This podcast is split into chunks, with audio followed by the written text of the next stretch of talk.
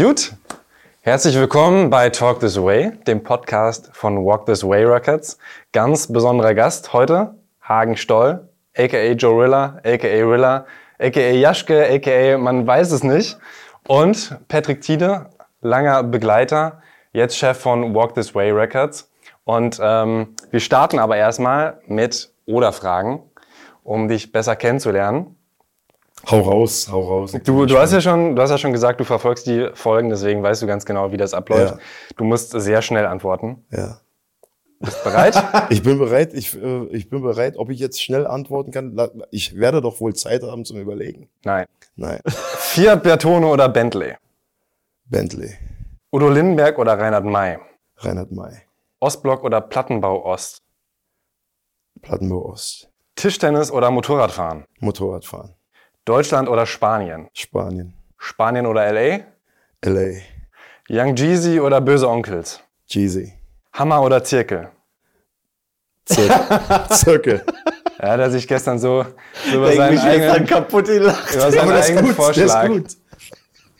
Und letzte. Rilla, Haudegen oder Hagenstoll? Hagenstoll. Warum? Weil Hagenstoll alles beinhaltet.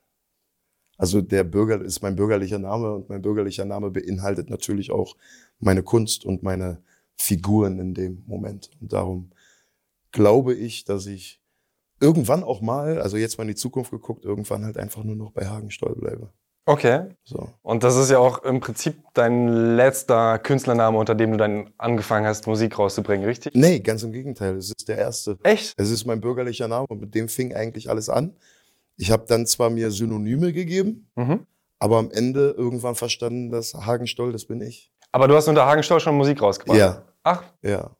und die ging auch in die gleiche Richtung wie jetzt? Oder war das da noch Rap? Nee, das waren Nee. die Bluesplatten. Das war ein Blues, Singer-Songwriter-Kram. Das ist, äh, vom Genre lässt sich das eigentlich gar nicht festlegen. Es ist eher, es hat angefangen mit Blues, genau, ähm, und hat sich dann in Richtung Singer-Songwriter-Geschichten äh, entwickelt.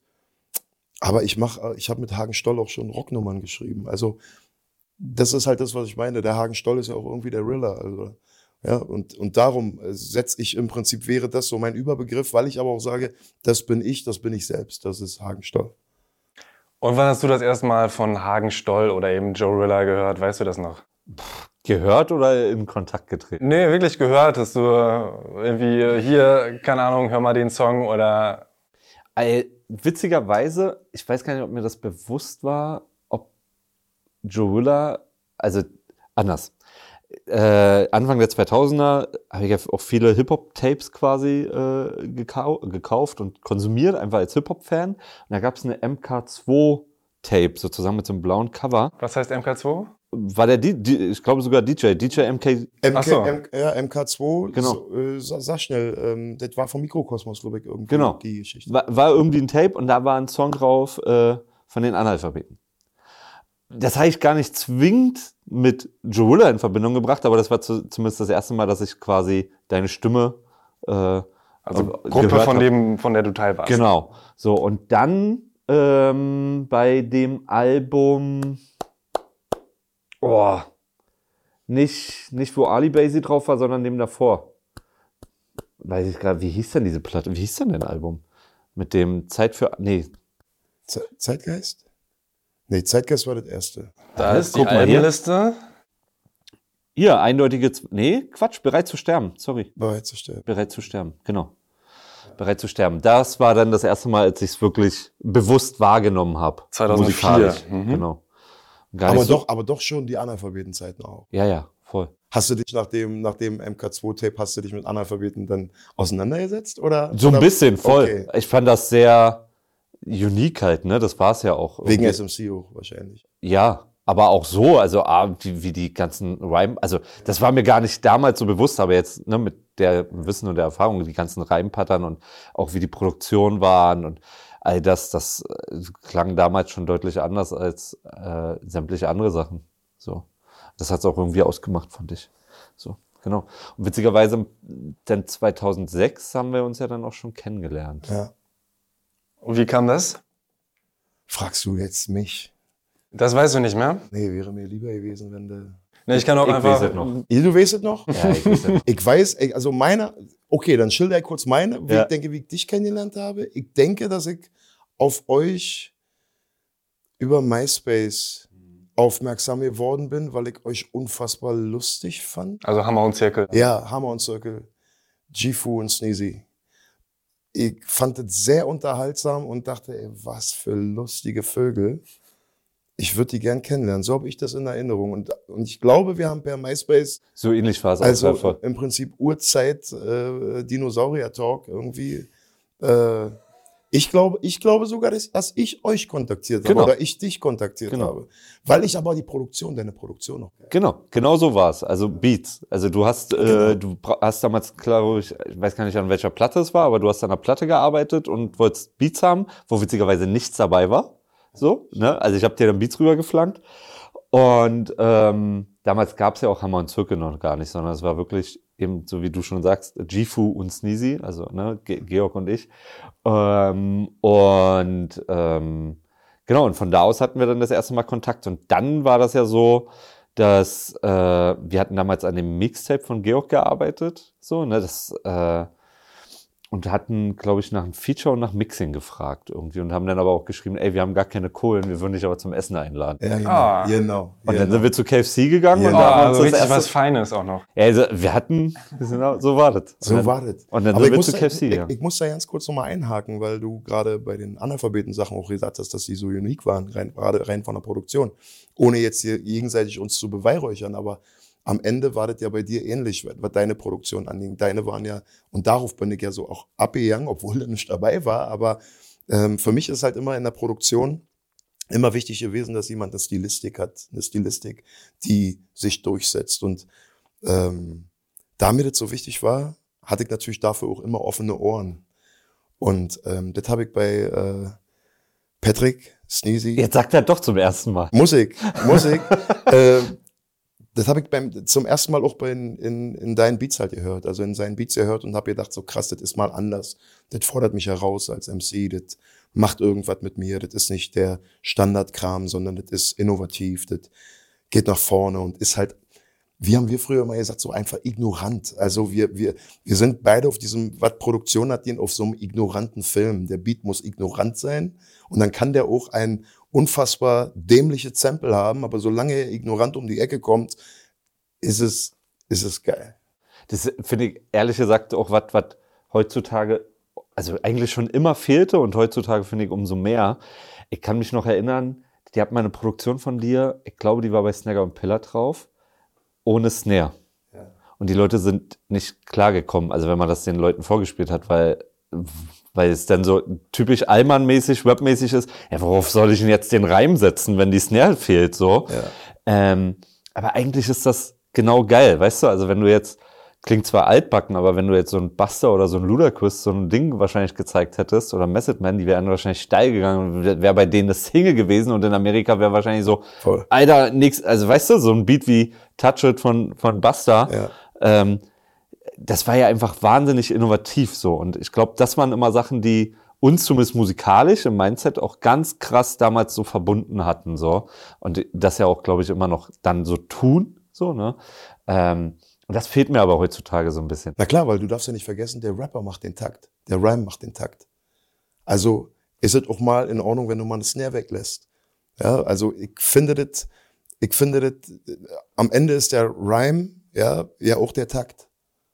So. Und wenn du jemanden hast, der den Takt trifft, dann kannst du ihn im Prinzip auch einen Soundgewand unten drunter packen und dann hast du ja dann auch einen Takt. Mhm. Das heißt, ignorante Beats sind für euch welche, die anders sind als die Norm? Oder könnt ihr das noch ein bisschen erklären? Was ich heißt kann, es, ignorant? ich, kann, ich kann das ganz gut erklären. Ja, ich, wir hängen ja, also das ist jetzt technisches Geschwafel, Mhm. aber, aber ich glaube, innovativ wäre ein wichtiger Talk, weil ähm, wir bewegen uns, oder Deutschland oder Europa, wir bewegen uns, oder in dem Genre, über das wir gerade reden, im Hip-Hop, wir bewegen uns immer im Vierviertel. Und keiner hatte zum Beispiel mal die Eier zu sagen, ich mache jetzt mal ein Sechsachtel. Ja, so. Und das war zum Beispiel bei mir, als ich dann äh, Taktlehre sozusagen mich damit befasst habe, ähm, habe ich halt gedacht, krass, ein Sechsachtel mal bedienen per Rhyme. Also nicht vier Viertel rappen, sondern wirklich Sechsachtel. Es gab dann auch Momente, wo ich zum Beispiel dachte, ich habe ein Vierviertel Es war aber ein Sechs Achtel und ich habe es gar nicht gepeilt, weil ich es nicht wusste. Aber irgendwann weißt du es. Und wenn du dann zum Beispiel einen Sechs Achtel per per Taktung, per Rhymes bedienst, hat das eine ganz andere Dynamik. Also wir haben das damals bei Analphabeten viel gemacht, dass ich viele Beats dann zum Beispiel auf sechs Achtel produziert habe. Eine ganz andere Taktart im Prinzip, die dann aber 1, 2, 3, 4, 5, 6, 1, 2, 3, äh, also, also also der hat eine ganz andere, eine ganz andere Dynamik. Und das ist auch, glaube ich, das, was gerade meint, dass ähm, das ein bisschen fehlt. Einfach das, um was geht's denn? Es geht doch einfach nur darum, dass jemand, der damit anfängt, sich ausprobieren soll. Und wenn er aber in der Klammer des Vierviertel hängen bleibt, ja, Beatproduzenten, dann, dann schränkt er sich schon ein. Anstatt ihm zu sagen, Digga, es gibt auch ein Sechsachtel, weißt du, es gibt ein Dreiviertel, es gibt ein Sechsachtel. Ist die, die, die, die Möglichkeiten, outstanding zu sein, gehen ja da bei der Produktion auch schon los, dass du sagst, ey krass, warum, warum, warum geht das trotzdem nach vorne? Aber es ist irgendwie anders. So, es gibt, ist ja auch nicht so, dass äh, es keine Leute gibt, die sowas machen. Es gibt Leute, die sowas machen. Aber der Vierviertel ist halt einfach, der ist so wie Gesetz. So, und da finde ich es halt ab und an schade, dass ich äh, zum Beispiel auch Walzer, ja, also nehmen wir mal Walzertaktung hin und her, warum nicht ausprobieren, ja, oder Flamenco, da geht's auch viel über Klatschen, ja, im Flamenco, gerade wegen Spanien, äh, ich mag das total, wenn sich Produzenten oder Beatmaker auch mal raustrauen aus dem Vierviertel. Und ich glaube, das ist das, was äh, Sneezy und ich damals halt einfach gemacht haben, weil wir es gepeilt haben. Und da gab's übrigens. Ich hab's nicht. Da- Ich hab, ich hab das nicht na, doch, na, na doch, aber wenn- Unbewusst ich, vielleicht. Ich kann mich aber- erinnern, dass das LP von, von Company Flow damals, also der jetzt ja Mhm. Run the Jewels macht mit Big Mike, mh, der hat das auch schon ganz früh gemacht. Und das war so für mich eine Art, eine Art Produktionsgott. So ist er auch heute noch so. Und LP zum Beispiel hat sowas auch gemacht. Der hat mit ganz anderen Taktarten gearbeitet und war dadurch auch absolut outstanding. Und du hast eher nach Gefühl gemacht, meinst du? Ja, drauf geschissen. Also das war gar nicht so ein bewusst. Ich war ja auch immer der unmusikalischste Produzent, glaube ich. Ne? Also mir war Soundbild irgendwie sehr wichtig. So. Ähm, aber ich habe das alles eher nach Gefühl gemacht und nach Ignoranz und irgendwie nach. Ich habe auch lieber in Elektro- und Techno-Sounds oder so äh, A- African Sounds, ne, so, so die ganzen Bongos und was nicht alles gibt, sowas eher viel mehr gemacht, sehr viel Percussion-mäßige Sachen hatte ich so, das hat mir irgendwie zugesagt und damit habe ich viel rumgespielt Ja. und das irgendwie in der Kombination quasi afrikanische Sounds mit äh, mit Elektro-Sounds und das dann wiederum auf Rap irgendwie äh, und Bass war mir mal wichtig. Also klingt bescheuert, aber all das war es dann ja. irgendwie. Das war mir aber damals überhaupt nicht bewusst. Also nicht mal annähernd. Das hat man einfach nach Gefühl gemacht. Es lag aber auch daran, dass ich ja mit Georg jemanden an der Seite hatte, der auch keine Ahnung eigentlich von Musik hatte, der auch alles nach Gefühl gemacht hat. Ich meine, der hat sich damals hingesetzt im Studio, hat gesagt, Patrick, ich brauche einen Song oder einen Beat, der klingt wie ein Popel. Willst du mich verkackern? Wie klingt denn jetzt ein scheiß Popel? Nee, der- mal trocken, nass. so, genau. So, nee, das muss halt so schnoddrig sein. Ja, willst du mich veräppeln? Wie soll ich jetzt einen schnoddrigen Beat machen? Weißt du, also mit so einem Maßgaben bin ich auch gefüttert worden und so hat man dann halt auch Mucke gemacht irgendwie. Es klingt extremst witzig, aber es war ja, es war mein Leben, Leute. ja, ist, ist aber so. Am Ende ging es ja, wenn man sich zurückerinnert, um was ging es denn? Es ging ja um den Spaß. Ja, und sich alleine darüber kaputt zu lachen und darin eine Herausforderung zu finden oder sogar zu suchen, ja, ist ja dann im Prinzip das, was was das dann ausmacht, den Spaß. Und das ist halt auch das, wo ich, wenn ich zurück, mich, mich zurückerinnere an die Zeit, einfach das Lachen. Wir haben sehr viel miteinander gelacht. Also einfach, wir haben uns kaputt gelacht. Manchmal auch über die ignorantesten Dinge. Das kann zum Beispiel ein Blockflöten-Sound gewesen sein. Ja, also wir waren noch so, wenn, äh, wenn Sneezy dann irgendwelche Bongos und Congas und irgendwelche Subbässe und irgendwelche Atmos, dann war das für uns das Normalste der Welt, die Blockflöte rauszuholen und da kurz mal zu kicken. Ah, ihr habt selbst gespielt. Wir haben zum Beispiel auch sehr, ich weiß, dass ich eine Blockflöte hatte, ja. Ja. Ja, ich meine, hat sich durchgesetzt, ne? Der Flötenbeat ist. Ja, aber guck dir, mal die, guck dir mal die alten Neptunes, hör dir mal die, die ganz ersten Neptunes-Sachen an. Das ist genau der Kram. Das ist ignorant, eine einzige Melodie, die im Prinzip nichts weiter als ein Loop ist. Aber du brauchst jemanden, der das bedienen kann. Weil sonst hättest du das Gefühl, es läuft die ganze Zeit der gleiche Loop. So, aber Pimpin. ja, ja. Mm. Ja. Ach man. Was waren für euch damals richtig coole Producer? Weil Neptunes Beats fand ich zum Beispiel immer nicht so geil. Also manchmal, manche, bitte? manche ja, aber ich fand viele, äh, ich habe relativ schnell erkannt, okay, Neptunes Beat und mir war das, weiß ich nicht, irgendwie fehlte mir da Aber das ist was. doch die Trademark, das ist doch die ID, wenn du sagst, alles klar, Nep, das ist ein Neptune Beat, das ist, das ist Star Trek, das ist. Ist ja, ist ja Vor-, Vor oder Nachteil. Ne? Also Leute sagen ja, ey, ist es cool, dass man zum Beispiel Eminem Beats erkennt oder nicht? Mhm. Ist es irgendwie geil, einen Trademark zu haben oder ist es geil, eben keins zu haben? Aber was war für euch denn richtig? Also Just Blaze Beats zum Beispiel fand ich immer relativ geil, weil die halt so aufgeblasen waren. Ne? Mhm. Voll, Und das voll. Neptunes war ja sehr, sehr, sag ich mal, reduziert auf Drums und sowas. Und da fehlte mir dann manchmal Also- so dieses. Also ich würde dabei hängen bleiben, dass ich sage, für mich war maßgeblich einer der größten oder ist auch immer noch der größte, wenn ich mir die Run the Jewels Sachen anhöre, ist für mich immer noch LP. Einer der, der, der, wenn du einen, wenn du diese Produktion hörst, dann weiß ich, dass sie von ihm ist. Und, aber das liegt auch daran, dass ich damals Company Flow schon äh, unfassbar stark fand von den Produktionen. Und heute mir Run the Jewels anhöre und denke, was ist das für ein Mastermind? Der ist jetzt nicht so bekannt wie ein Just Blaze oder äh, wie Neptunes oder wie, äh, wie der Storch, ja. Ähm, aber, aber am Ende sind das, meiner Meinung nach, mag ich diese Leute, die eben bereit sind, über den Tellerrand zu gucken, Dinge auszuprobieren, äh, dann natürlich auch so war das ja bei mir damals auch. Dadurch, dass ich meinen eigenen Sound in der Produktion hatte, kamen mir dann auch Leute wie Snagger und Pillard, äh, Manuelsen, ja, Leute, die, oder dann halt auch Agro, die dann halt gesagt haben, so, das ist einzigartig, was du da machst. Das waren ja auch mit den Zündflächen, wie du, wie du selber sagst, was ich auf dem JP 8000 rumgeklimpert habe, um eigentlich ein Techno Sound äh, den wir aber einfach für uns benutzt haben, weil wir gesagt haben, wir machen Hip-Hop. Und am Ende war genau das. Das waren immer, war immer auch dieselbe Fläche, diese Juno-Fläche, irgend so ein deeper, deeper Synth-Sound, der, der bei mir dann wirklich so eine Art ID war. Dass Leute dann halt den Beat gehört haben und gesagt, das ist, das ist doch ein Riller-Beat, so. Was ist eine Juno-Fläche?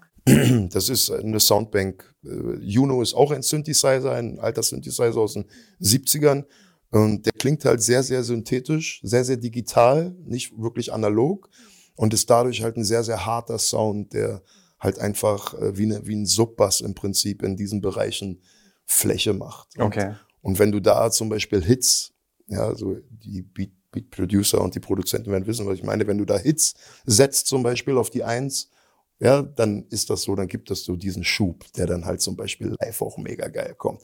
Oder die Fläche nutzen, um einen Refrain aufgehen zu lassen zum Beispiel. Diese Sounds sind so markant und durchsetzungsfähig, dass das einfach Spaß macht, mit denen zu arbeiten. Und es ist vor allen Dingen die einfachste Art und Weise, ans Ziel zu kommen. Mit einem harten digitalen Sound, der, wie soll ich sagen, auch ein Stück weit so brachial ist, dass du ihn gar nicht überhören kannst. Und Patrick, bei dir Vorbilder? Also gab es so Producer, wo du gesagt hast, dem will ich vielleicht auch nacheifern? Nö, das nicht, aber ich fand, witzigerweise weiß ich so ein bisschen, was du mit Neptunes meinst. So, ich konnte, am Anfang war es für mich zu jiggy, so, aber irgendwann habe ich es voll gedickt, so. Ähm, ich fand Swiss immer extremst geil. Swiss Beats? Mhm. Ähm, und parallel aber auch Madlib zum Beispiel. Also ne, Mhm. ich mag dann halt auch wiederum sehr verschribbelte und verschrobene Dinge halt einfach, wo du auch ein bisschen länger vielleicht mal hinhören musst, um den Takt rauszuhören oder die Melodie rauszuhören und das so versteckt ist so als Easter Egg so, ne? Ich mag sowas dann irgendwie. Ähm, und wo du merkst, okay, wenn der, wenn er äh, wirklich wollte, er kann auf jeden Fall einen Hit machen, aber er will halt einfach nicht und macht halt einfach so kleine Nuancen rein, wo du merkst, okay, das ist eigentlich voll hittig und jeder andere Mensch hätte das jetzt wahrscheinlich voll ausproduziert und voll zum Hit gemacht und er ist aber so, nee, komm, wir packen noch einen Filter drauf, das soll man am besten gar nicht erkennen, dass ein Hit sein könnte. Ich mag sowas irgendwie, dann diese Ignoranz. Das ist so, aber auch bei Cameron so, ne? Ich finde so, der rappt so ein ganzes Album, so, und dann gibt es genau vier Zeilen auf so einem ganzen Album, wo du merkst, okay, technisch, flowmäßig könnte er wahrscheinlich alle in die Tasche stecken, aber er scheißt einfach drauf. Er macht das Voll. nur für vier Zeilen Voll. auf dem ganzen Album, um es kurz anzudeuten. Ich ahne so, nicht so. so. Und dann zieht er sich wieder zurück und macht ganz auf entspannt. Und das finde ich so, ich mag diese trojanischen Pferde und dieses Ganze so, die Leute, die wissen, die wissen dann quasi, also es klingt jetzt wie so eine Phrase. und alle anderen Leute äh, können sich. Ne? Aber das ist ein gutes Beispiel. Also gerade, gerade Dipset oder Diplomats ist ein gutes Beispiel dafür, was Sound ID bedeutet. Also was, du verbindest nicht nur die ignorante Rap-Art oder dieses, so wie du sagst, dieses nach hinten fallen lassen und auch mal Offbeat gehen und einfach drauf scheißen. Voll. Aber nehmen wir mal A-Rap Music, der das ja alles zum Großteil produziert, auch outstanding. Also man hat die großen Namen, aber gerade was zum Beispiel die Ära, die Dipset, Diplomats-Ära angeht, ist äh, A-Rap Music da auch, ja, auch ein, einfach der Überchef auch an der MPC. Ne? Und die haben so krass die Zeit geprägt. Also selbst Ja. auch für das danach. Ich, ich würde sogar behaupten, sowas wie Mumble Rap, ja, würde es gar nicht geben, wenn es die nicht gegeben hätte. Word. Weil das waren, die waren so ignorant, die haben das so geprägt über Jahre hinweg quasi, ja, ähm, dass, ähm, dass Leute, die damit aufgewachsen sind, quasi zehn Jahre später, dann Mumble Rap gemacht haben, weil es dann zeitgemäß war, äh, äh, quasi, ähm, also die haben eigentlich diese ignorante Dipset-Zeit einfach nur zeitgemäß zehn Jahre später neu umgesetzt. So, Ja. ne? Also da bin ich mir hundertprozentig sicher. Das hat so einen Impact gehabt. Ja. Also auf Ja. Deutschland, aber auch äh, Amerika total. So. Apropos Impact, wollen wir mal wieder auf eure Geschichte zurückkommen. Ihr habt dann ja irgendwann auch wirklich zusammengearbeitet. Äh, vielleicht könnt ihr da nochmal erzählen, also dass ihr viel Zeit auch im Studio zusammen verbracht habt. Viel gelacht haben. Viel gelacht, zum Beispiel auch, worüber ihr gelacht habt oder so. Es, willst du anfangen? Nö, mach mal. Ja? Du, bist, du bist hier Gast. Ich bin ja der Gast, ja. Ja, es war einfach, das war das Schöne. Es, äh, passierte alles über den Spaß an sich. Wir waren bei KFC essen, haben uns super verstanden und das hat sofort gefunkt im Prinzip. Also ich habe die Boys beide auch gleich ins Herz geschlossen, weil sie einfach so einfach waren und wie gesagt, der Beat muss wie ein Popel klingen. Das, das sind so Dinge, die einfach, ja, hängen bleiben. Ihr könntet tausende so eine Geschichten erzählen. Ähm, auch euer euer, euer beruflicher Hintergrund war damals, stand so konträr zu dem, was die beiden Jungs gemacht haben. Ähm, also gerade das äh, sozialpädagogische etc., Ja. wo ich dachte so, ey, okay, wenn die Erzieher von heute so aussehen und so eine Paste quatschen, herrlich, das kann nur gut werden für die nächste, für die nächste Generation. Aber wir haben dann äh, sehr schnell äh, sozusagen ja den Spot dann damals bei, bei mir im Studio gehabt und haben viel bei mir abgehangen, kann ich mich erinnern. Ähm, haben uns viel ausgetauscht und das war halt sofort mh, Liebe auf die erste Kick so. Ja, also das war hat einfach mega Spaß gemacht.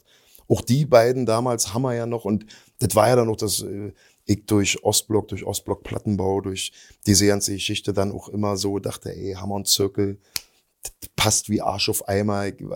So kam da auch ziemlich schnell drauf, so ja, und haben damals auch unser Wortschatz war halt so, wir haben wir haben nicht auf sicher gesagt, wir haben auf sichel gesagt, ja, also Hammer und Sichel auf Sichel und wir haben so, wir waren in unserem eigenen kleinen äh, Mikrokosmos und äh, es war einfach lustig. Also selbst meine Kinder äh, erinnern sich an die Zeit und sie waren wirklich klein, aber sie erinnern sich immer an Sneezy. Wisst ihr, was sie immer sagen?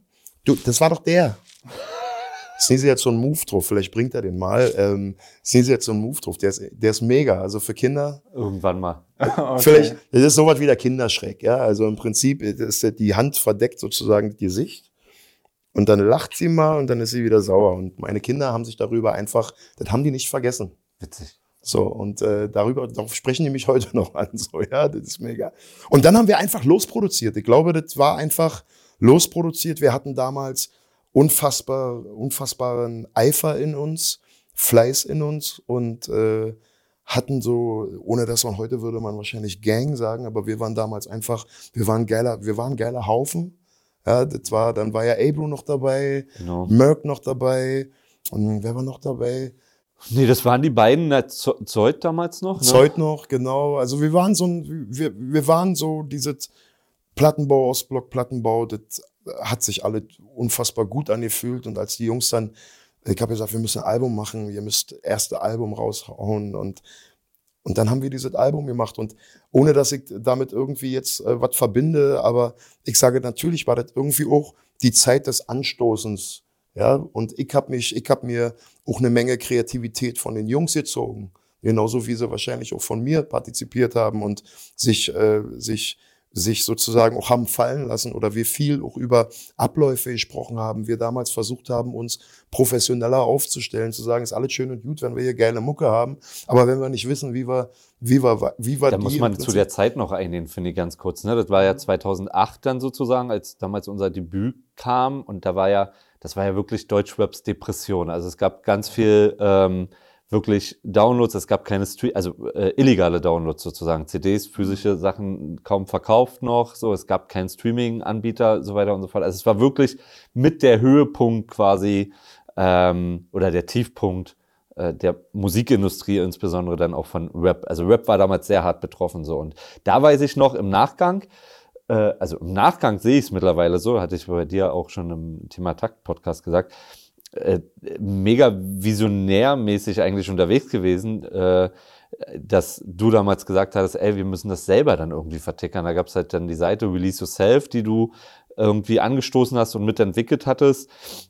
Und äh, darüber, das war eigentlich schon so ein Vorbote von Streaming und so weiter und so fort. Hat man denn, warum auch immer, nie weiter zu Ende gedacht, so, beziehungsweise was wahrscheinlich einfach wirklich zu früh, so, ne? Und wenn man dann irgendwie äh, die Arschbacken zusammengekniffen hätte, das war eigentlich schon der Vorreiter von allen Spin-Ups, Record-Jets, die es heutzutage dann so gibt. So, ne? Ganz so selbstverständlich, du kannst einfach deine Mucke hochladen und fertig, dann ist sie verfügbar. So.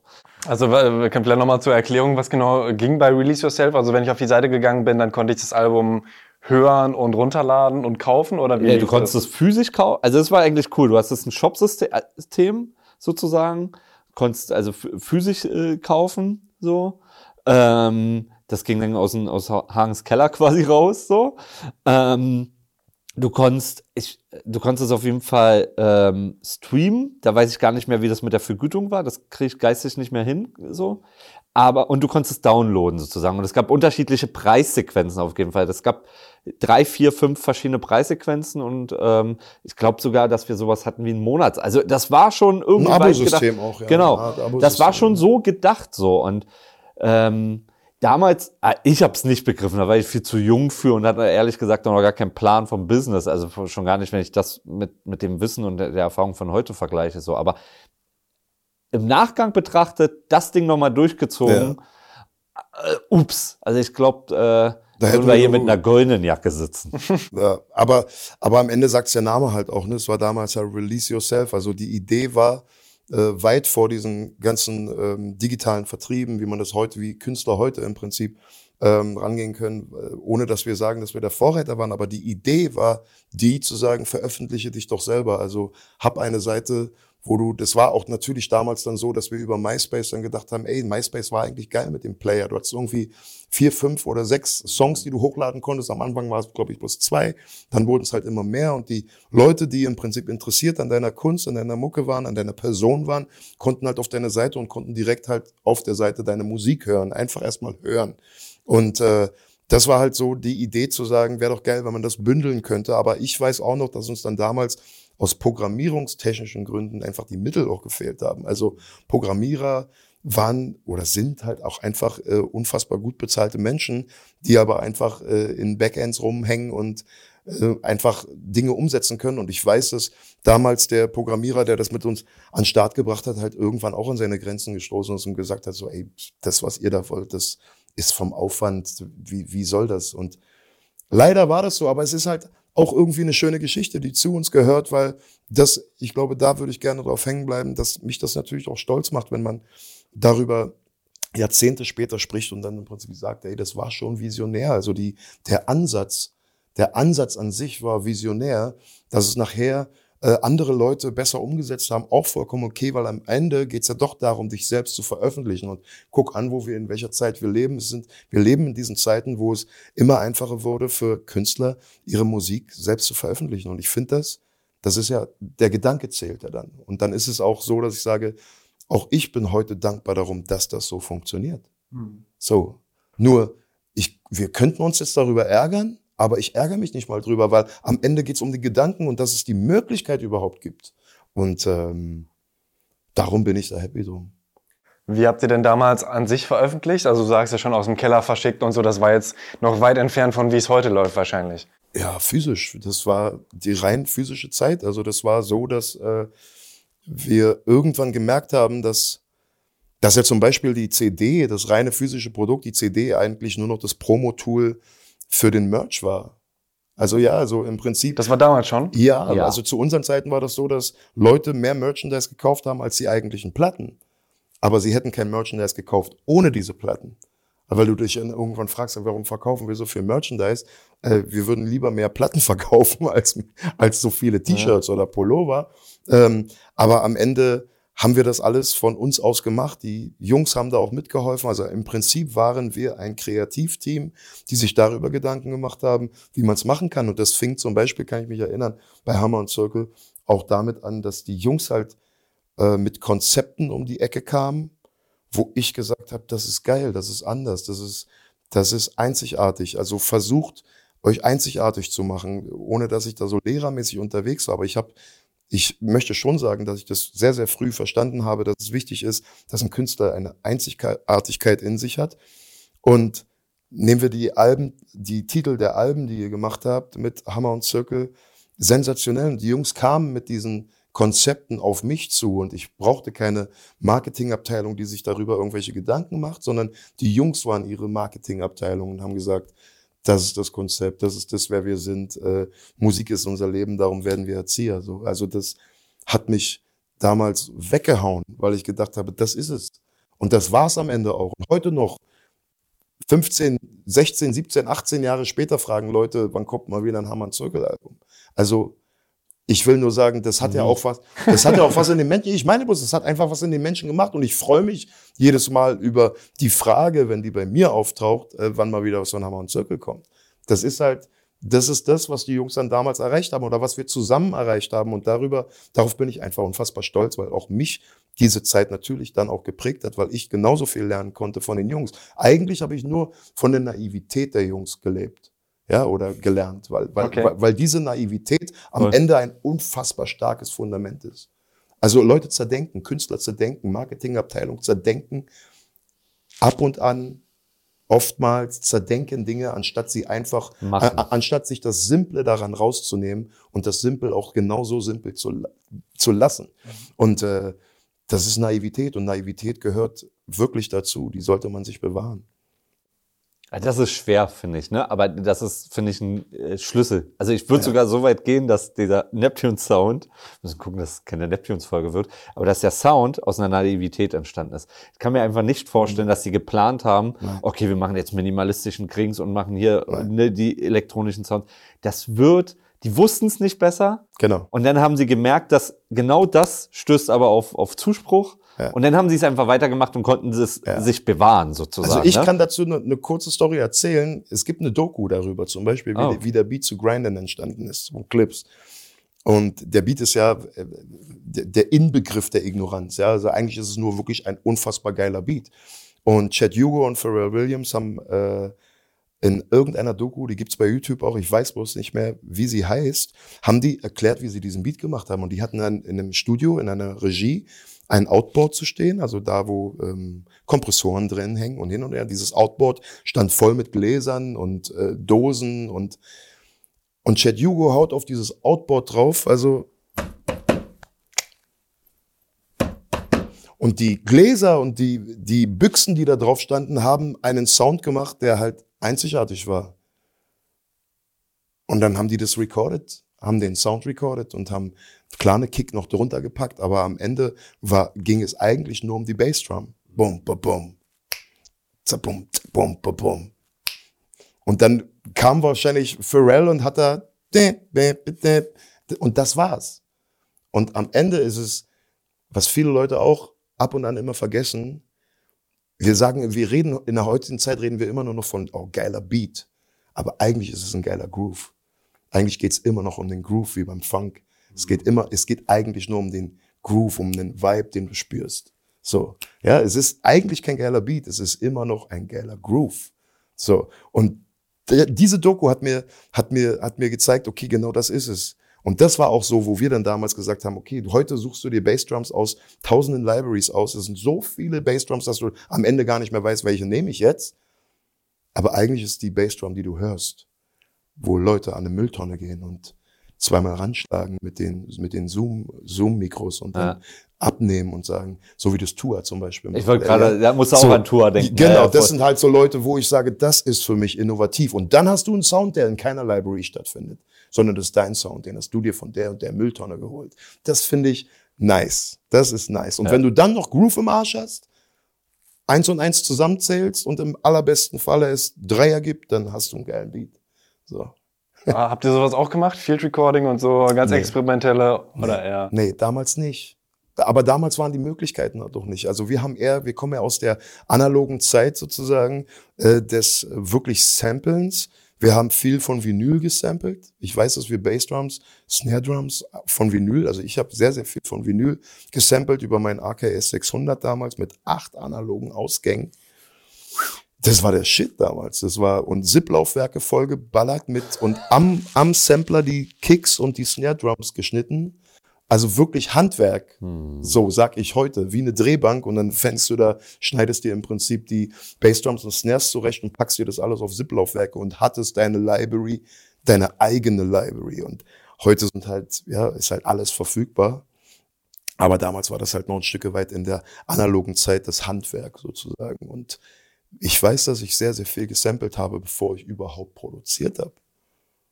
Also, was, was meinst du damit? Naja, dass ich erstmal dafür sorgen musste, dass ich an Sounds komme. Ah, Du hast hier erstmal eine riesen Library quasi Genau. gebastelt. Genau, ich hatte, ich hatte Ideen im Kopf, Mhm. aber ich hatte, ich hatte kein Schlagzeug zur Verfügung. Ich hatte, ich hatte kein Schlagzeug, wo ich jetzt eine Bassdrum und eine Snare Drum und eine Hi-Hat und eine offene und eine geschlossene. Ich hatte, ich hatte, wir hatten, Herr Ostspruch, wir hatten doch nicht. Wir hatten nicht. Wir hatten doch nicht. So, ähm, aber am Ende, was, was ich dir damit sagen will, ist, die, die Idee im Kopf reicht ja dann nicht. Du brauchst das Werkzeug dazu. Und wir hatten weder das Werkzeug, klar, irgendwann dann zum Beispiel einen Sampler, ähm, aber sich seine eigenen Libraries sozusagen anzulegen, zu strukturieren, zu kategorisieren, äh, dir im Prinzip zu sagen, okay, das ist jetzt mein ZIP-Laufwerk mit allen Bassdrums drauf. Da lade ich mir alle meine Bassdrums. Das ist mein, meine ZIP, ZIP, ZIP-Datei, ähm, ZIP-Laufwerk, äh, Diskette, da sind alle meine Snare-Drums drauf. Hier habe ich eine mit nur Hi-Hats. Also sich das so zusammenzubauen, was heute, nehmen wir mal Beispiel ähm, FL, was für jeden das Normalste der Welt ist, dass, Ja. da, dass da Sounds drin sind, war für uns großes Handwerk. Also eine Bassdrum so zu schneiden, dass sie, dass sie klingt, inklusive Hallfahne oder was es nicht alles gibt, ähm, ist gar nicht so leicht. Das ist wie auch keiner mehr weiß, wie äh, in einem Mischpult, äh, wie ein Channel EQ von innen aussieht, weiß auch keiner mehr. So, und ich bin dankbar darum, dass ich das noch mitbekommen habe, weil mich das am Ende natürlich auch ein Stück weit ähm, geformt hat und mich natürlich auch stolz macht, dass ich weiß, wie sowas aussieht. Ich weiß, wie ein Kompressor von innen aussieht. So. Warum? Hast du den einfach aufgeschraubt, weil du Bock ja, hattest? na klar, weil er repariert werden muss. Also, genau. mhm. genau. Weil wir nicht hatten. Weil wir der Ja. Stadt sind. Wir haben noch repariert. Ja, ich meine, denkt mal drüber nach. denkt mal drüber nach. War aber irgendwie geil. Ja, voll. Ja, ich meine, heute, wie gesagt, äh, dadurch ist es aber auch so, dass, dass nehmen wir zum Beispiel mal die Sache, dass Dinge ziemlich oft oder häufig gleich klingen, liegt da, genau daran, dass Leute halt mit ihren, mit den Libraries halt arbeiten, Standard-Libraries arbeiten. Und darum feiern wir zum Beispiel so Leute wie Tour, die halt so Field Recording machen, die auf Achse gehen, die sagen, okay, ich, ich will das anders. Weil ich glaube auch fest daran, dass nur wenn du heutzutage anders bist, hast du die Möglichkeit, aus der Masse herauszustechen. Und Nachhaltigkeit dann wieder zu schaffen, Mhm. sozusagen. Ne? Also da äh, sind wir dann, hatten wir schon ein paar Mal in unserem Podcast. So, ich glaube wirklich, wenn du eine nachhaltige Karriere haben magst und möchtest, dann musst du einzigartig sein. Und dann ist es eben nicht nur Fluch und Segen, sondern äh, nur Segen sozusagen, dass jemand erkennt, ey, das ist jetzt der Eminem Beat oder das ist der Neptunes Beat oder so weiter und so fort. Und wenn man mal ehrlich ist, die ganz großen Rapper, egal ob nun national oder international, die erkennst du, ohne dass sie schon rappen. Die erkennst du in den Ja. ersten zwei bis Ja. vier Takten am Beat. Ja. So. Und da ist es egal, ob es ein Sido ist sozusagen, ein Savage ist so, ne, Ja. äh, in Deutschland oder halt in den Staaten Lil Wayne, Eminem, Jay-Z, keine Ahnung, Drake. Ja. So. Du hörst sofort den Beat und weißt so, okay, das, das wird Drake sein. Voll. Voll. Aber Nachhaltigkeit und Bestand ist halt auch so, wo ich halt auch sage, ähm, wir kommen halt noch aus der Zeit, wir haben in alle Himmelsrichtungen geguckt, wir über den Tellerrand und in alle Himmelsrichtungen. Und ohne mich jetzt selbst zu beweihräuchern, aber am Ende geht's ja genau darum, du, ich habe mich nie auf ein Genre festgelegt. Ich habe da, ich habe mit Hip Hop zwar angefangen und mache es auch immer noch, aber ähm, die Einzigartigkeit und die Nachhaltigkeit und der Bestand liegt ja darin, dass ich auch in anderen Genres meinen Platz gefunden habe und meinen eigenen musikalisch-künstlerischen, kreativen Horizont so aufgemacht habe, dass ich genauso viel Spaß daran habe, einen Song zu schreiben. Nehmen wir jetzt mal im Singer-Songwriter-Segment oder im Blues-Segment oder im Rock-Segment oder im Rap-Segment. Und irgendwann wurde mir das bewusst, dass ich da im Prinzip auf weiter Flur allein stehe, für mich allein stehe, dass ich sage, ich bin jemand, der das, der das kann, der, mehr, der in mehreren Genres zu Hause ist. Ja, und das ist halt eine Sache, wo ich die Nachhaltigkeit und den Bestand irgendwann dann auch verstanden habe und gesagt habe, natürlich, weil es Menschen gibt, die sagen, ich finde geil, wenn er das macht. Ich, der andere sagt, ich finde aber geil, wenn er das macht. Ein weiterer sagt, ich kann mir alles geben von ihm. Ich kann mir eine Gitarrennummer von ihm geben, genauso wie ich mir seine Rap-Platten geben kann. Und das ist dann nachhaltig. Und der Fokus sollte halt einfach darauf liegen. Und am Ende ist es so, wie Sneezy auch sagt, um die Einzigartigkeit geht's. Das ist dann im Prinzip, dass die Einzigartigkeit äh, am Ende dafür sorgt, dass du nachhaltig und beständig bist.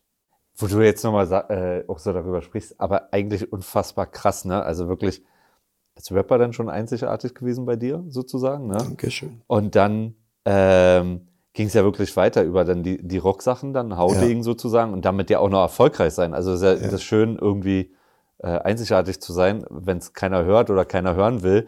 Ne, dann ist so ein bisschen wie der Baum im Wald, der fällt, keiner kriegt's mit, dann ist er wirklich gefallen mäßig. Aber äh, mit Haudegen dann quasi ja noch mega erfolgreich gewesen und äh, ich glaube zumindest der Talisman, deine, deine oh, Debütplatte, ja. war ja auch ganz, ganz stabil dabei. So, also das finde ich schon äh, wahnsinnig beachtlich. So und sonst erkennt man das ja eher, dass mal ein Rapper irgendwie eine Rockplatte macht und dann ist das aber irgendwie so pseudomäßig Rock gefühlt.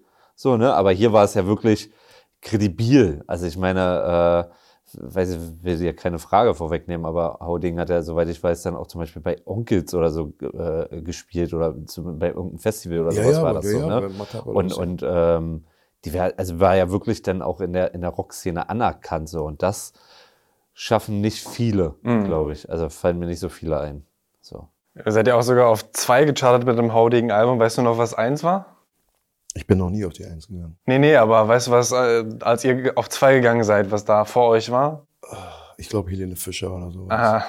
Ja. Doof. Ja. Oh, ist ja doof. da kannst du nichts machen. Ja, nee, kannst du nicht machen. Ja. ja, aber ähm, ja, Helene Fischer, glaube ich, ja. Aber da, da war auch klar, so ist, ist auch nicht weiter wild.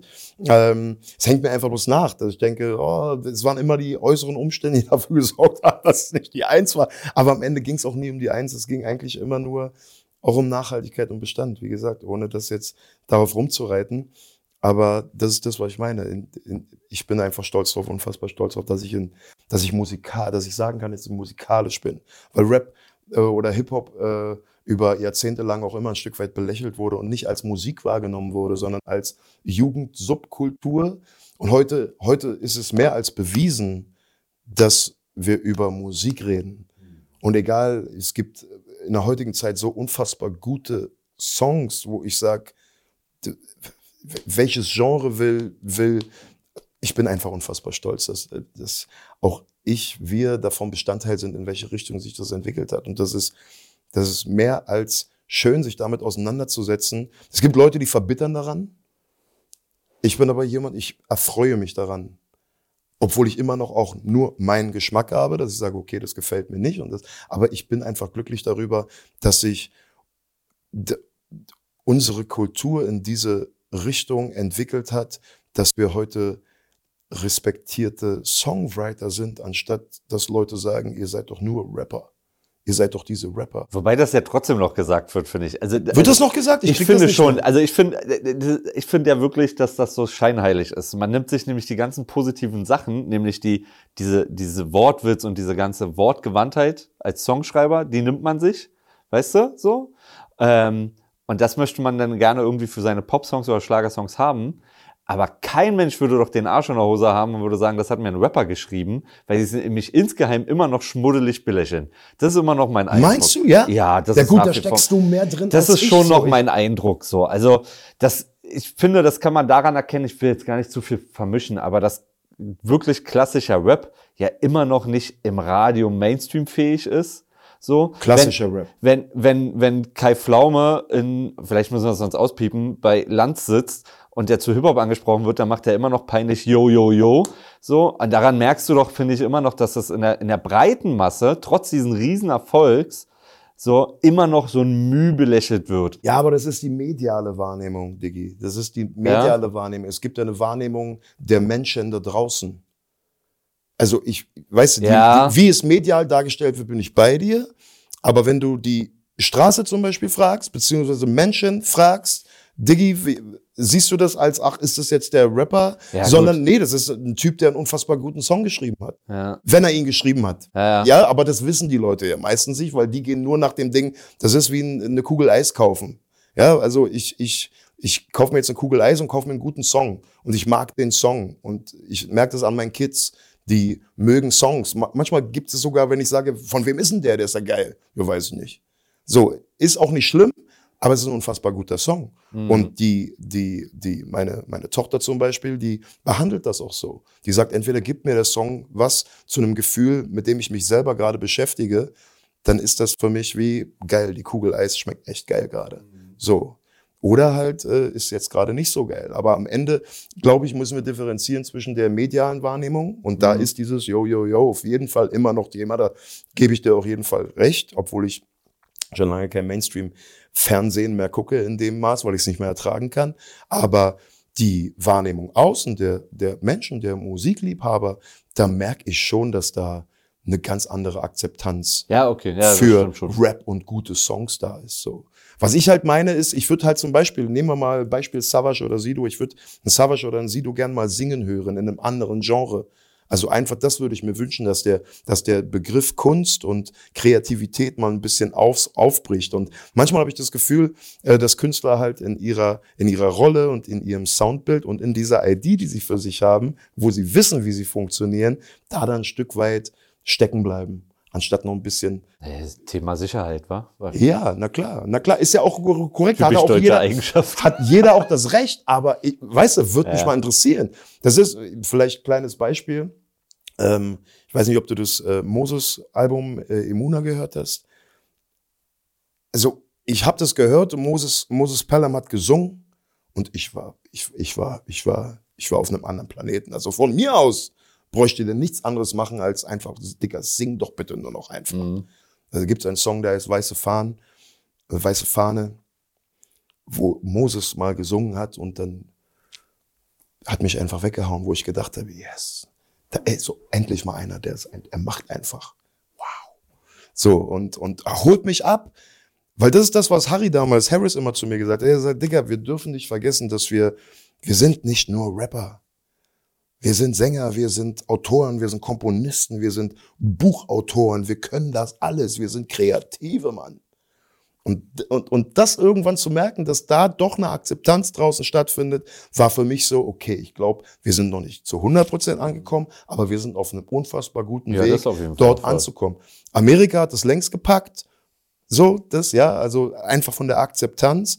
Ähm, da kommt es aber auch von innen heraus, da kommt es von den Künstlern Genau. heraus, die sich dieser Verantwortung unfassbar bewusst sind, was, was sie da erschaffen haben, was über Hip-Hop ja weit hinausging.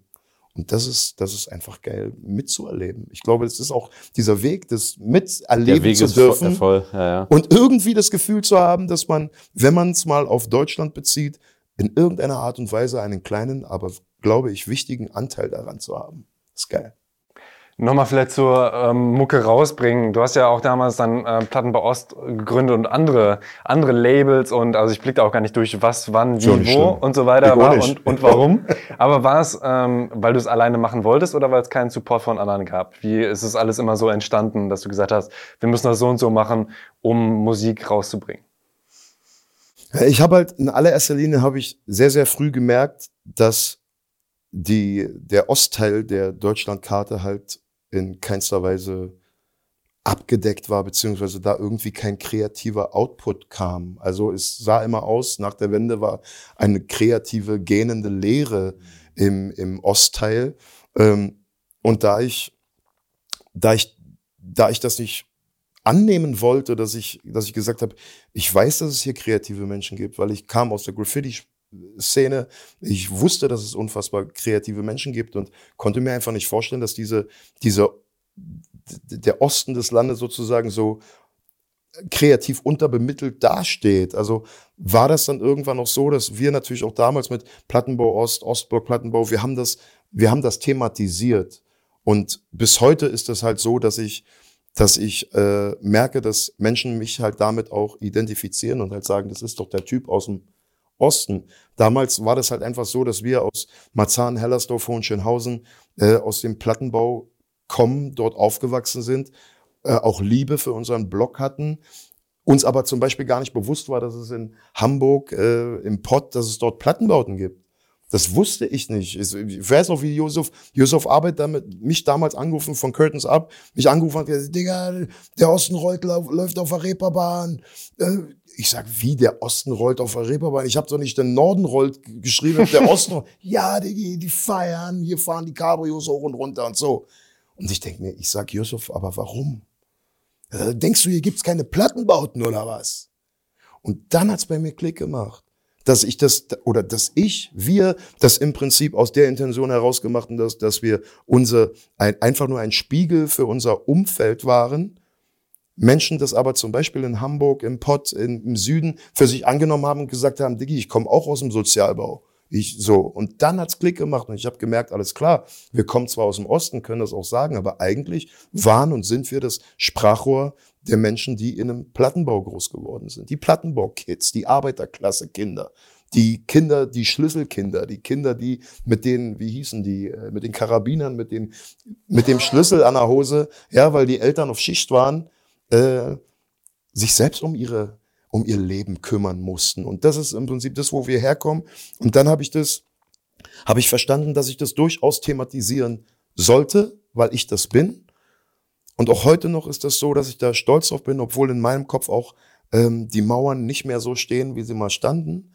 Aber ich habe dann angefangen, das sozusagen auszuformulieren und zu formen für mich und hatte damit halt einen unfassbar tollen Erfolg. Später dann natürlich auch, wie Patrick sagt, dann in, in die, ins Rockgenre rüber, weil ich, das war die Zeit, wo für mich so die Great Depression war im Rap, also angefronte Beef-Geschichten. Das hat sich alles so dahin eskaliert, ja. dass wir irgendwann losgerannt sind und einer hat gesagt, dann komm doch her, na klar komm ich und dann, wo seid ihr denn jetzt? Und den ganzen. So wie auch dein Album jetzt heißt, dein aktuelles. Wo ja. seid ihr? Das war das Referenz war, darauf. Ja, äh, aber was ich damit sagen will ist, ähm, es hat sich so zugespitzt, dass ich auch irgendwann äh, so gelangweilt war davon, weil ich immer jemand war, der gesagt hat, okay, wenn, wenn irgendetwas eskaliert, dann, dann stelle ich mich auch gerne dem Stress. Aber ich habe halt gemerkt, dass der Rest von vielen, vielen Leuten das einfach nur als Geschwafel gesehen haben und halt einfach nur viel reden. Und dementsprechend habe ich dann auch gesagt, da habe ich jetzt erstmal keine Lust drauf. Da ich aber weiß, dass ich musikalisch bin, wusste ich dann eben auch, alles klar, dann, ich wollte schon immer mal singen dann mache ich jetzt mal die Tür zu, so dass mich keiner hört und probiere mich mal ein bisschen aus. Sing mal ein bisschen, jedenfalls das, was ich für Singen gehalten habe damals. Worte langziehen und Töne halten, ja, bis man dann merkt, Singen ist auch nur ein Gefühl. Und dadurch, dass wir, dass wir aus dem Rap kommen und Rap-Strophen unfassbar viele Worte haben, haben wir Vokabular. Wir haben eine Bibliothek im Kopf. Wir haben Vokabular. Wir haben unfassbar viel Vokabular. Und dann war es für mich eins der, der leichtesten Übungen aus dem unheimlich vielen Vokabular, einfach nur ein bisschen weniger das auszudünnen und viel, viel besser auf den Punkt kommen zu können in einem Gesang. Und habe auf einmal gemerkt, ey, das ist ja Wahnsinn. Und habe mich darin verliebt und habe mich dann da ausgetobt und habe äh, ja grandiose Erfolge feiern dürfen. Aber nochmal zur äh, Zwischenzeit. Also du sagst auch, dass du dich so ein bisschen wie der Hampelmann gefühlt hast, der dann irgendwie für äh, Leute gerappt hat auf der Bühne, die irgendwie deine Kinder sein könnten. Und du hast gedacht, okay, was wollen die von mir? Ähm, soll ich jetzt irgendwie den Gangster spielen und so? Und konntest dich damit nicht mehr identifizieren. Wie kommt es denn, dass du dann jetzt ähm, fast, also ich glaube, es waren ja ungefähr neun Jahre, vielleicht sogar zehn dazwischen, dass du gesagt hast, okay, ich mache jetzt Rilla, nicht Joe Rilla, sondern äh, ich erfinde mich so weit neu und fange doch wieder an zu rappen. Na, weil ich den Spaß daran ja nie verloren habe. Die Leute denken immer, wenn du mit etwas aufhörst, legst du es ab und tust es nicht mehr. Ich habe in den zehn Jahren Haudegen natürlich nebenbei auch immer noch meine Rap. Ich habe da Liebe, das ist ja eine Liebe, die nicht aufgehört hat. Ich habe immer noch Rap-Songs auch geschrieben. Hab halt nur gesagt, ich möchte sie einfach nicht veröffentlichen, weil das für mich den Anschein hatte, wie Perlen vor die Säue zu schmeißen. Und ähm, ich bin ja dadurch durch die Agro-Zeit damals, dass es aufhörte, ich war zum Schluss ja noch bei Agro Berlin, ähm, ich dachte, jetzt geht's los. So, und auf einmal macht Agro Berlin dicht so. Und auf einmal waren so alle Träume und alle Erwartungen, alle Wünsche waren, ja, sind im Prinzip in einer Frustration geendet. Und ich wollte mir aber die Frustration, ich wollte genau das Gegenteil machen. Ich wollte aus dieser Frustration raus, wollte wieder Spaß daran haben, an dem, was ich tue. Und habe mich dann halt entschieden, zu sagen, Rock zu machen. Und in diesen Jahren kam natürlich auch meine Fanbase von Jorilla damals, die kam natürlich mit.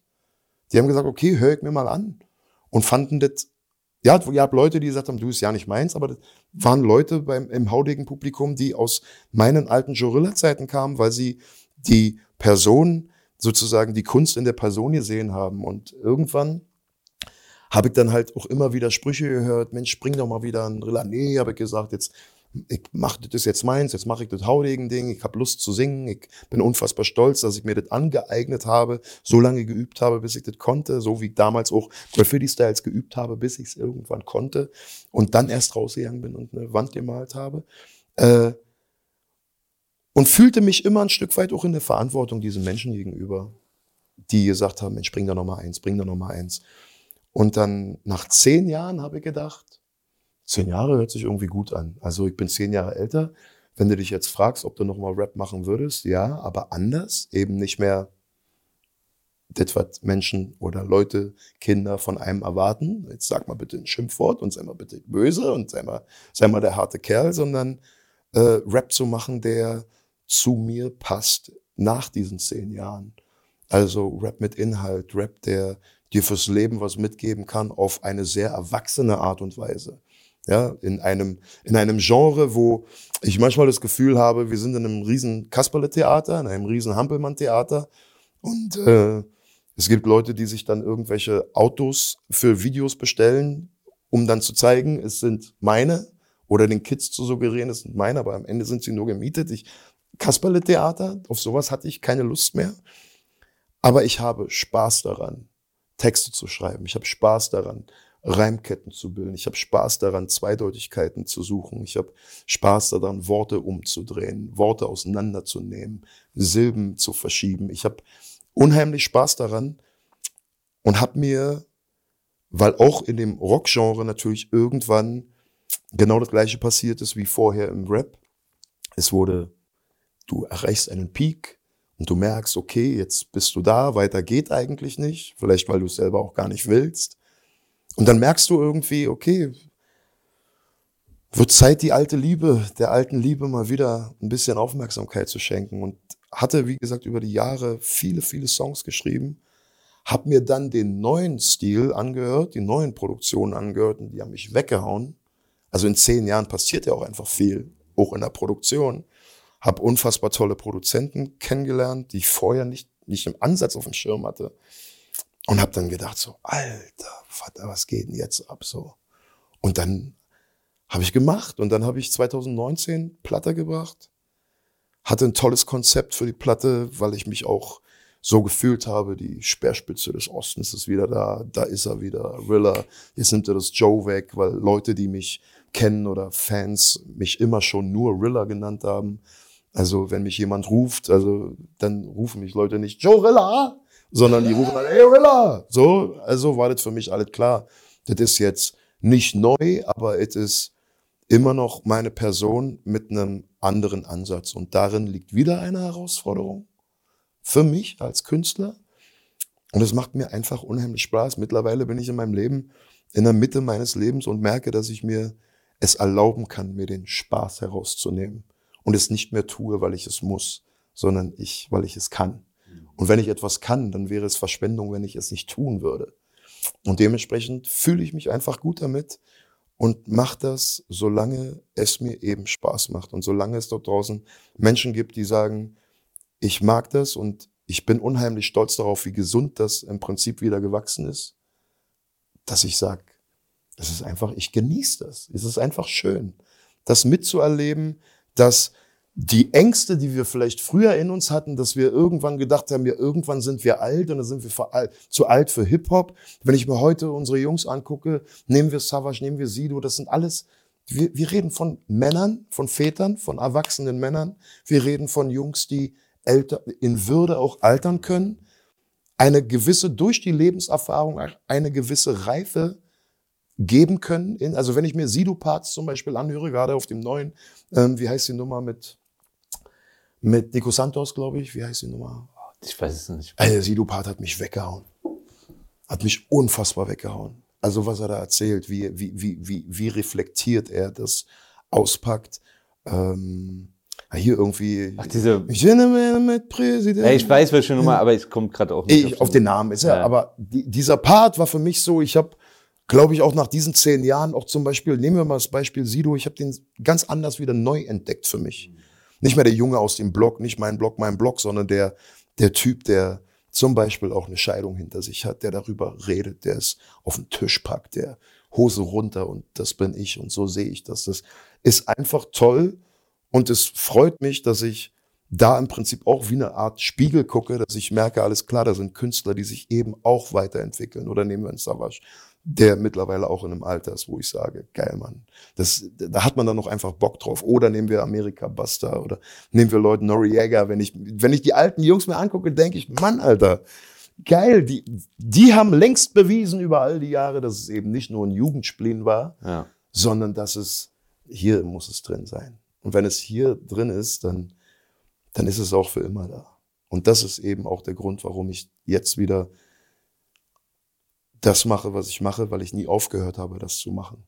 Leute das aber wahrscheinlich denken, dass man damit aufhört, aber genauso. Ja, weil sie es nicht gesehen haben. Weil ne? sie es nicht gesehen haben und aber genauso wenig wissen, dass ich ähm, auf meinem Rechner äh, Platten habe, die ich zum Beispiel in Englisch recorded habe. Einfach weil ich Lust habe, eine englische Platte zu haben. Nicht, weil ich, weil ich einfach sage, ich will das mal hören. Wie klingt ein Hagenstoll auf Englisch?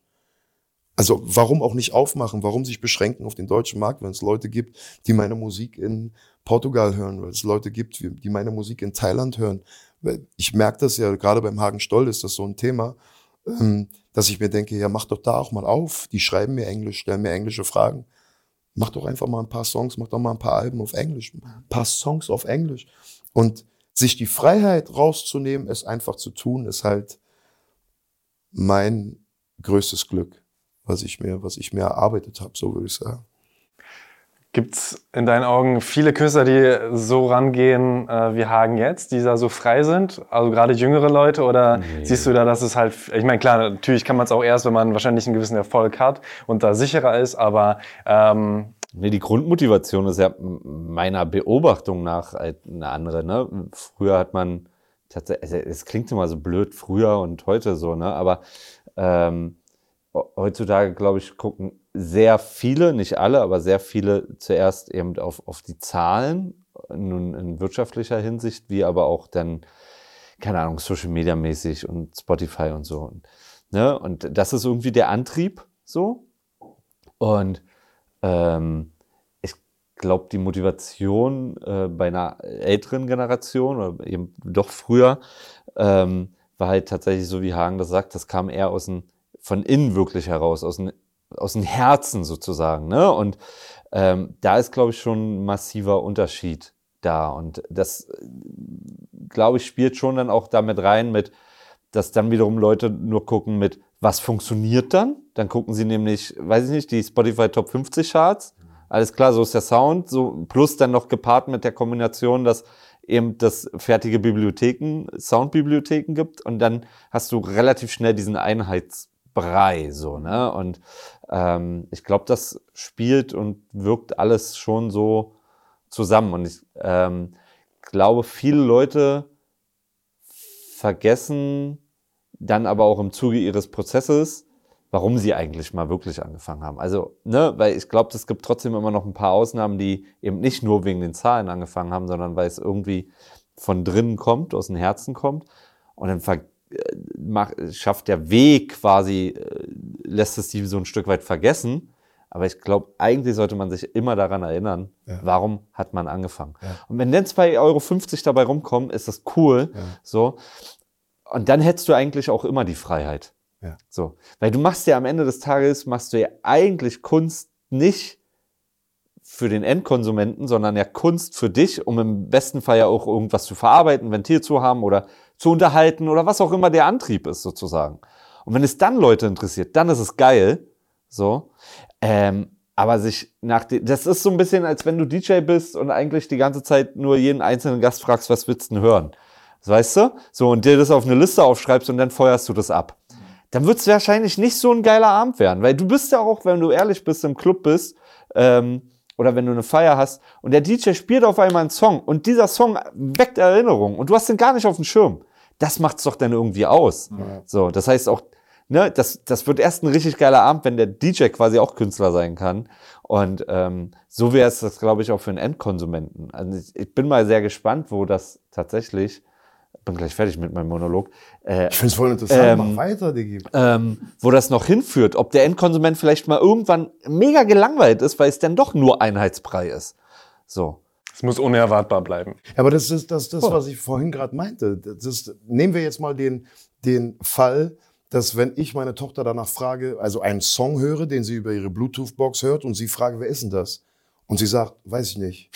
und ich sage, ja, aber ist doch ein Lieblingssong von dir. Ist doch, ja, ist auf meiner Playlist drauf. Es ist, ich mag den Song. Ich, ich sag, ist es nicht, wäre es dir nicht wichtig zu wissen, von wem er ist? Sie sagt, nein. Ist mir nicht wichtig, von wem der ist. Was bringt mir das zu wissen, wie der Typ heißt, der den Song? Und ich sag, Moment mal, wie, ich will jetzt mal bitte wissen, wie der heißt, weil darüber geht meine Brücke, dass ich sage, ich würde mir gerne noch etwas mehr Songs von ihm anhören, um zu hören, ist, hat, hat jeder Song diesen Inhalt, diese, diese Tiefe, diese, diese Lyrik, diese Poesie. Ich würde gern mehr wissen. Und da merke ich das halt in der Generation so, es ist, es ist eine Verallgemeinerung und es geht gar nicht mehr um den Künstler an sich, sondern es geht um den Song an sich. Das, was früher für uns ein Album war, ist für die heutige Generation ein Song. Ist nur noch ein Song. Und da ist halt die, da ist halt die, äh, da ist halt die, die äh, mindere Wertschätzung einfach zu spüren. Dass ähm, die, der Konsument heutzutage in, einer, in so einer Zwickmühle ist, weil er eben nicht mehr weiß, Aber das wird wie sich viel drehen. Arbeit da wirklich, das wird sich sicher irgendwann wieder drehen, weil das, das, das, das Leben, die Zeit ist ein Rad. Und wir, und da haben wir ein Dynamo und da ist ein, ein Ventil und irgendwann kommt das Ventil wieder am Dynamo vorbei. Also, das wird sich definitiv wieder drehen, natürlich, aber ähm, ich hoffe, wir kriegen das noch mit, weil wir immer eine gewisse Wertschätzung in das Handwerk der Musik gelegt haben. Ich habe mit Menschen arbeiten dürfen. Nehmen wir mal zum Beispiel Reinhard May. Keine Ahnung, ob in eurem Podcast äh, Menschen dabei sind, die Reinhard May noch kennen, aber eine, eine Liedermacher-Koryphäe unserer Zeit, wenn mich jemand fragen würde, warum Deutschland das Land der Dichter und Denker und ja, äh, dann gehört nach all den Großen dieser Zeit kommt auch irgendwann Reinhard May zu Wort, ja. Ähm, mit diesen Menschen durfte ich arbeiten und wenn du diese Menschen mal kennengelernt hast und merkst, wie viel Wert sie in ihre eigene Arbeit legen, dann war das meine Schule. Und wenn ich dann aber heute merke, dass diese Wertschätzung beim Endkonsumenten gar nicht mehr, es ist einfach verfügbar, es ist einfach da, es fällt vom Himmel, sag ich immer. Es fällt komischerweise vom Himmel. Und ich sag, die ganze Arbeit, die da reingeht, auch dann später bei Konzerten, bei egal auch das, was wir hier tun gerade, ja, also es bedeutet, wir nehmen uns dafür Zeit und die Wertschätzung dafür, da habe ich das Gefühl, die nimmt Stück für Stück immer mehr ein bisschen ab. Und ich wünsche mir, dass ähm, die Wertschätzung in unsere, äh, auch nicht nur in der Musik, ich meine das auch in Menschen, Künstler, die malen, äh, Schauspiel, alle sämtliche Arten von Kunst. Ich wünsche mir, dass die Wertschätzung sich sozusagen wieder ein Stück weit auch relativiert und die Leute auch wieder verstehen, okay, wir reden hier auch von Arbeit. Ich glaube, das ist ein Altersding, ne? Der, Ja. Weil ich vergleiche das so ein bisschen mit Fast Food. Das alles ist gerade nur Fast Food für Ja. die Leute. Also so wie du es sagst, fällt vom Himmel. So, ne? Da fallen gerade die ganze Zeit so Burger quasi runter. Aber Genau. irgendwann merkst du, oh, so richtig geil ist auch nicht. Und äh, ähm, ja, ich bin zwar kurz, kurzzeitig irgendwie befriedigt und satt, so, Ja. ne? aber irgendwann werden die älter und werden, haben dann doch Bock irgendwie auf ein, was weiß ich, auf, auf ein gut gekochtes Gericht. So. Und dann, ich glaube, dann passiert das wieder. Dann kommt Ja. auch die Wertschätzung. Ja. So. Bin mir da schon sehr, sehr sicher. Alles andere, also vielleicht ist auch nur der letzte Funken Hoffnung, den ich da habe. Ich kann, mich sogar, ich kann mich sogar an eine Zeit erinnern, wo, wo uns das ein Stück weit auch verbittert hat.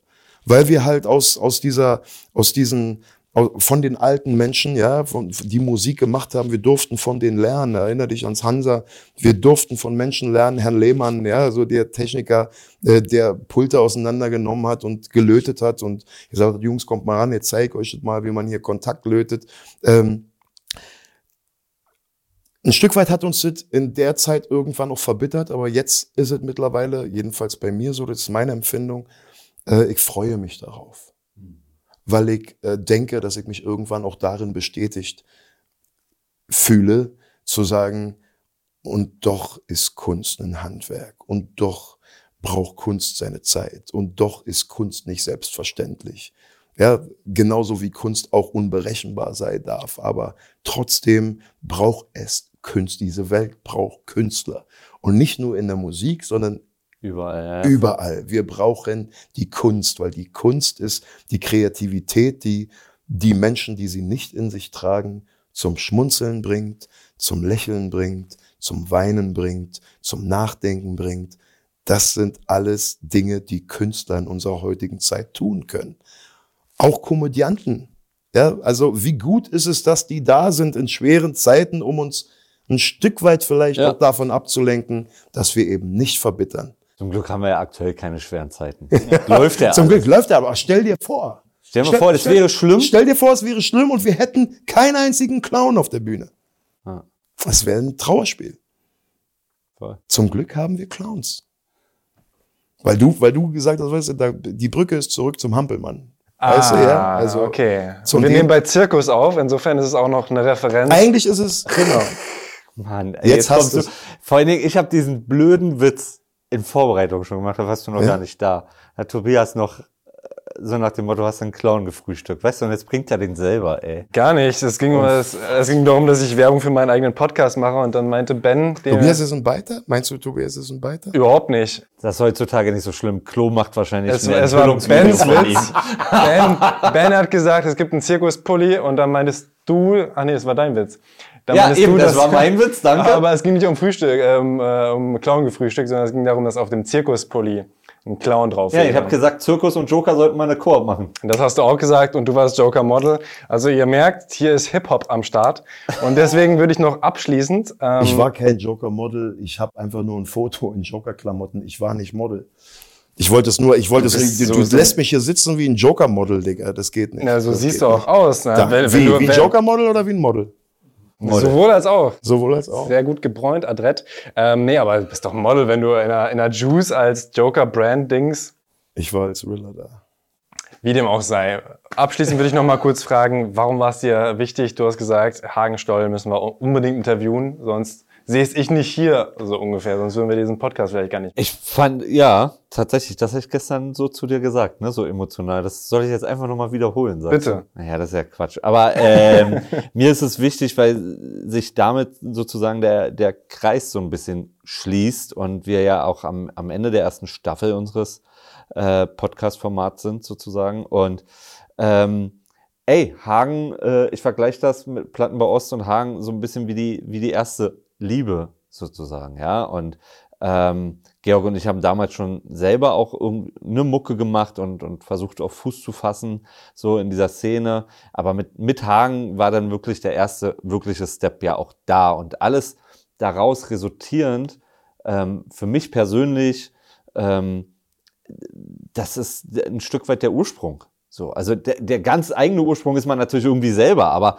das war so ein wichtiger Bestandteil sozusagen. Der Katalysator. Ne? Äh, ob, Ja. ob nun im, im Netzwerk, im Mindset, im, äh, in, in sämtlichen Bereichen, so, ähm, das, das war mir wichtig, das quasi dann äh, irgendwie jetzt so nochmal ähm, zusammenzubringen. Man muss ja aber auch dazu sagen, dass wir eine ganze Weile ja wenig bis keinen Kontakt hatten, Hagen und ich so, ne? Und äh, dass sich jetzt so seit knapp, naja, so seit anderthalb Jahren so Stück für Stück wieder auch so aufgebaut hat und aufbaut. Wie, wie So. kam das? Gab es einen Auslöser, dass ihr gesagt habt, hey, lass doch noch mal Ja, das waren so kleine Mini-Prozesse sozusagen. Also ähm, ich glaube, es fing noch mal damit an, dass ich irgendwann bei Instagram, weil ich irgendwann mal erkannt habe, dass ich auch Instagram benutzen sollte, ähm, also aktiv benutzen sollte, ähm, hatte ich, glaube ich, ein altes Foto von uns gepostet und daraufhin hatten wir uns dann wieder angefangen, hin und her zu schreiben und dann telefoniert und äh, jetzt sitzen wir hier zusammen sozusagen. Ja, ich hatte das ja auch verfolgt und fand das, wie gesagt, finde äh, das Format einfach, diese Talk This Way, unfassbar interessant, weil ich auch immer ähm, wissensdurstig bin, um herauszufinden, wie andere Menschen sozusagen über, wie andere Menschen Musik sehen, wie darüber gesprochen wird, welche Wertigkeiten, was wichtig, was unwichtig ist. Aber ich wollte abschließend von mir aus auch nochmal sagen, Gerade weil das eben diese Brücke ist und die Einladung ja dann die war zu sagen, das ist ein schönes Staffelende sozusagen. Ähm, ich kann das ja nur bestätigen. Also Patrick war dann damals sozusagen auch der, der irgendwann gesagt hat, so, das ist mir alles, das ist mir alles zu einseitig. Patrick war schon immer derjenige, der so das große Ganze gesehen hat. Ja. Und das kann ich auch bestätigen als jemand, der, der sagt, äh, die Entwicklung dann auch zu sehen von einem Menschen, der, mit dem du Musik gemacht hast, der auch die Liebe zur Musik hat und das Verständnis vor allen Dingen, beziehungsweise auch genau filtern kann für sich, seinen eigenen Geschmack mal außen vorstellen kann, um etwas zu bewerten und zwar objektiv zu bewerten. Ähm, das ist für mich natürlich, macht mich natürlich auch stolz, mit solchen Menschen dann ähm, etwas angefangen zu haben, weil da, wo ihr heute seid, die Möglichkeiten, die wir heute haben, ähm, sind auch dafür da, Zeitgeschehen oder Zeitgeschichte festzuhalten und genau darüber zu reden. Und wir haben allen Grund darauf, stolz zu sein, dass wir so denken, dass wir das so nach außen tragen und dass wir tun, was wir tun. Und von daher finde ich das schön. Und da bedanke ich mich auch, dass ihr mich eingeladen habt, weil am Ende sind wir alle nur Zeitzeugen. Voll. Von einer absolut geilen Zeit. Wirklich. Peace, ja. Peace, Love and Harmony oder was machen wir jetzt? Wir, wir sagen jetzt ja, das war ein schönes Schlusswort, wenn du nicht noch was sagen möchtest. Nee, ich habe jetzt bloß das Gefühl, scheiße, jetzt das klingt so, als hätte ich so ignorant das letzte Wort haben wollen. Nö, nee, nee war? Okay.